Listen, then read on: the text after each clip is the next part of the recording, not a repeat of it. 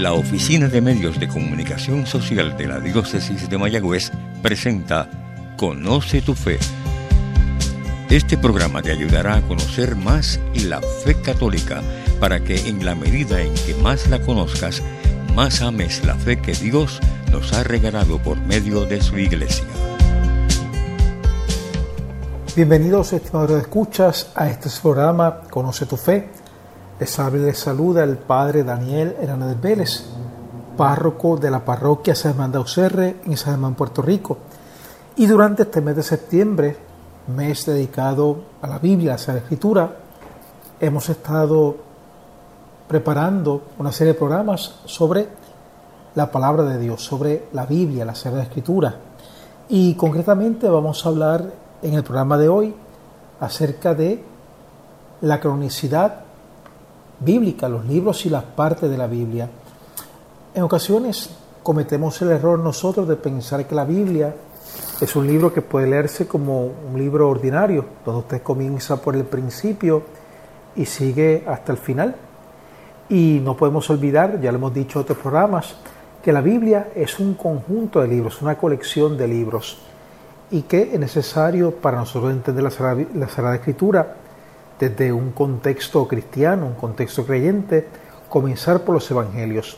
Pero también es importante tener presente los distintos tipos de libros que componen la Sagrada Escritura, la Biblia, y sus estilos literarios. Y cómo estos libros fueron aceptados y recopilados por la Iglesia, y cómo constituyen parte, ya lo veremos más adelante, de ese canon o lista de libros oficiales, libros reconocidos como libremente inspirados. En la Iglesia quien ha tenido esa misión, esa función de determinar cuáles son los libros inspirados y cuáles, por no ser inspirados, pues deben estar fuera de ese canon o lista de los libros divinamente inspirados. La Biblia es un libro extenso y a veces complicado. Fue escrito a lo largo de miles de años por personas que vivieron en épocas muy diferentes a las nuestras. Sin ayuda difícil que podamos entender con claridad lo que los autores de la Biblia querían decirnos. Sin embargo, disponemos de esa ayuda.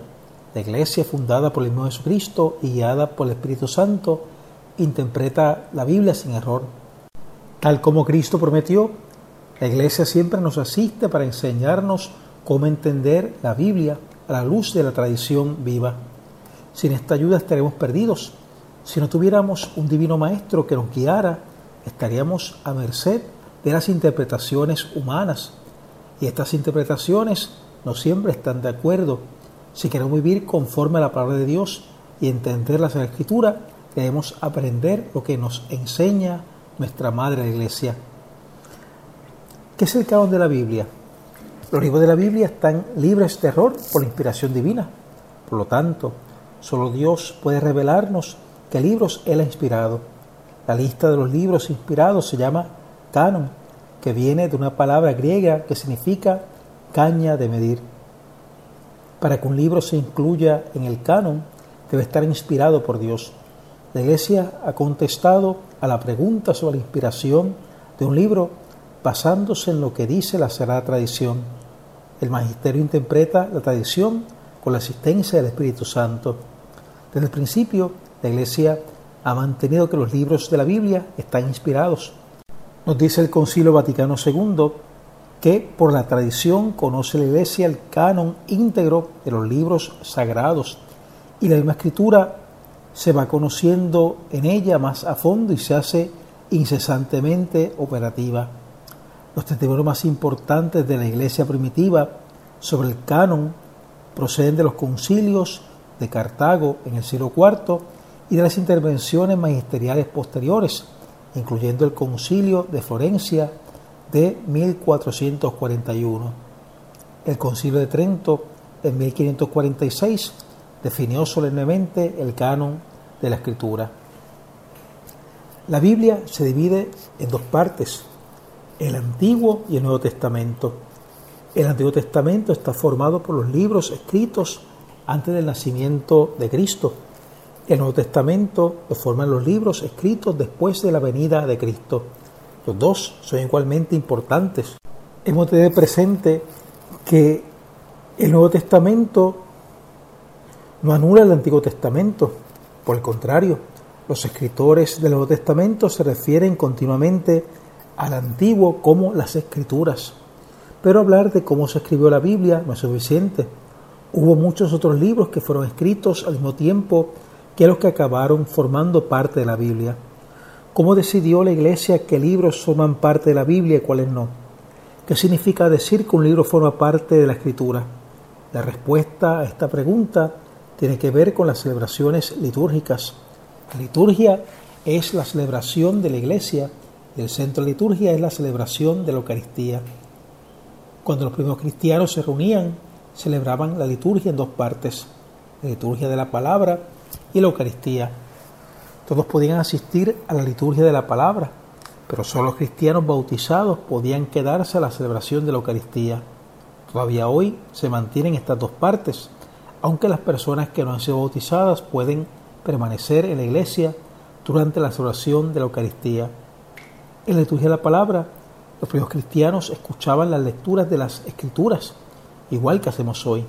Las lecturas del Antiguo Testamento eran las mismas que los judíos leían en sus sinagogas. De hecho, muchos de los primeros cristianos seguían acudiendo a las sinagogas hasta que fueron expulsados de ellas. Pero también escuchaban la lectura de las cartas de los apóstoles y los relatos de la vida de Cristo. ¿Cuáles de estos libros eran apropiados para leerse la liturgia? Esta es la cuestión a la que debía responder la iglesia primitiva. El canon es la respuesta a esta pregunta. Bajo la guía del Espíritu Santo, la iglesia elaboró una lista o canon de libros normativos. La inclusión de un libro en el canon significa que está inspirado por Dios. Canon es una palabra griega que significa, ya lo hemos dicho, caña de medir o regla. Algunos libros fueron rechazados por no estar inspirados. En el Antiguo Testamento, la Iglesia acepta como canónicos algunos libros que la tradición judía no considera escritura. A estos libros se les llama deuterocanónicos, que viene una palabra griega que significa segundo canon, o segunda lista, o segunda regla. Y estos libros llamados deuterocanónicos son los siguientes: Tobías, Judith, sabiduría, sirácida o eclesiástico, Baruch, primera Macabeos, segunda Macabeos, y algunas partes de Daniel y algunas partes de Esther.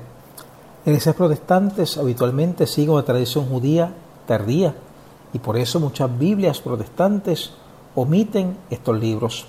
Pero para la Iglesia Católica, los libros deuterocanónicos tienen la misma autoridad que el resto de los libros de la Biblia, forman parte de la Escritura estos libros contienen explícitamente algunos puntos doctrinales que pertenecen a la doctrina católica. Por ejemplo, el segundo libro de los Macabeos enseña claramente el concepto de creación y cómo los judíos piadosos rezaban por las almas de los difuntos muchos años antes de la vida de Cristo.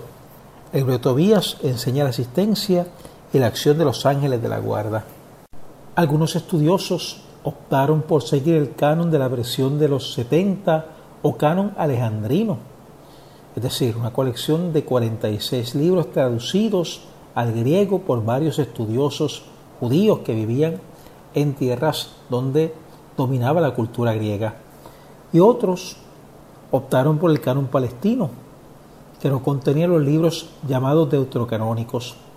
Las iglesias protestantes normalmente siguen la tradición palestina y por eso la mayoría de las Biblias protestantes omiten esos libros deuterocanónicos.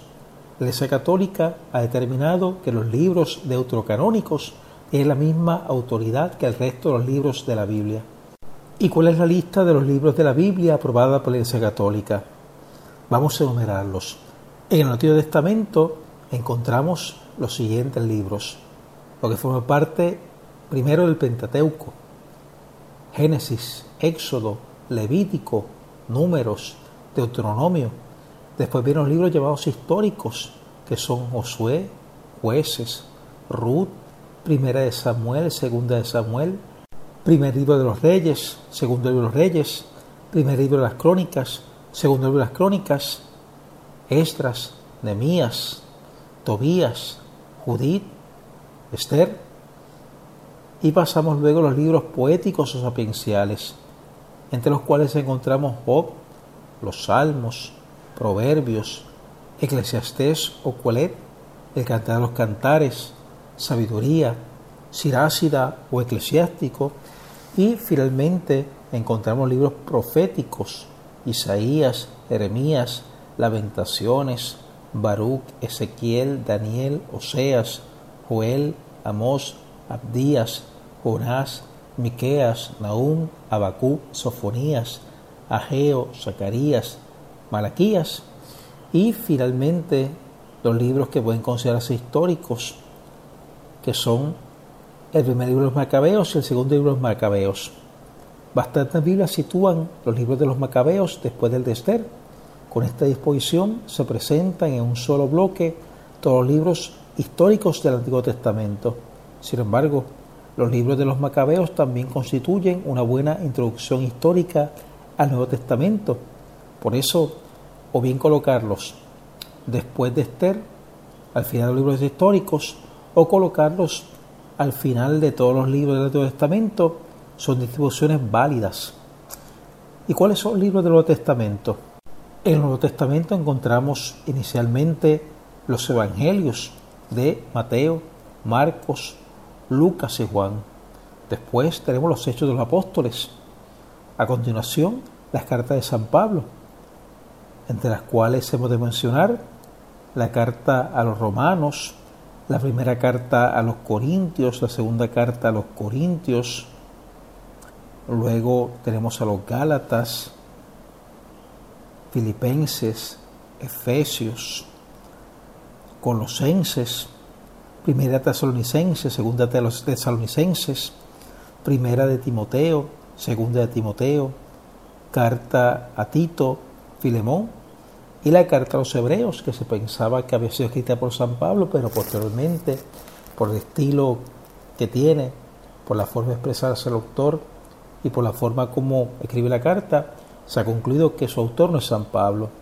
Tenemos las cartas llamadas católicas, porque distinto a las cartas de San Pablo, que eran dirigidas a comunidades concretas o a personas concretas, las cartas llamadas católicas se dirigen a toda la iglesia. Y entre estas encontramos la carta a Santiago, la primera carta de Pedro, la segunda carta de Pedro, la primera carta de Juan, la segunda carta de Juan, la tercera carta de Juan, la carta de Judas, que contiene solamente un capítulo, y el Apocalipsis. Y ya para concluir, hemos de decir que el Espíritu Santo que asiste a la Iglesia la lleva a reconocer los libros inspirados por Dios. El único criterio válido, universal, claro e infalible es la revelación divina conservada en la tradición viva de la Iglesia y propuesta infaliblemente por el magisterio eclesiástico.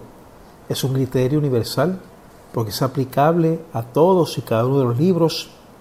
Es también infalible por apoyarse en la infabilidad de la Iglesia, es decir, en esa cualidad de que la Iglesia no falla cuando nos enseña en torno a la fe y a las costumbres.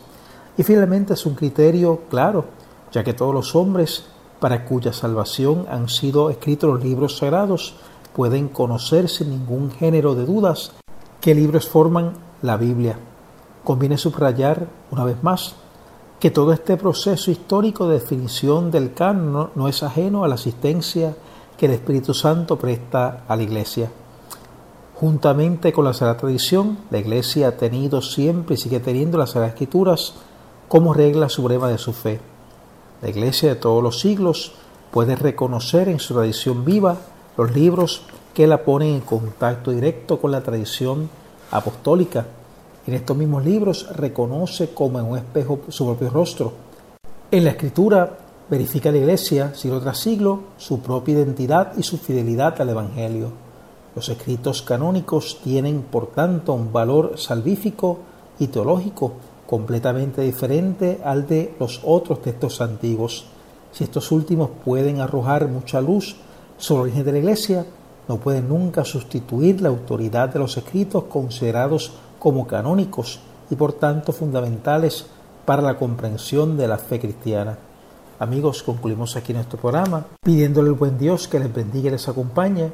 Y ha estado con ustedes en este programa el Padre Daniel Hernández Vélez, párroco de la parroquia San Germán de. Será hasta la próxima. Conoce tu fe ha sido un programa presentado por la Oficina de Medios de Comunicación Social de la Diócesis de Mayagüez. Sugerencias o comentarios, favor escribir al apartado 2272 Mayagüez, Puerto Rico 00681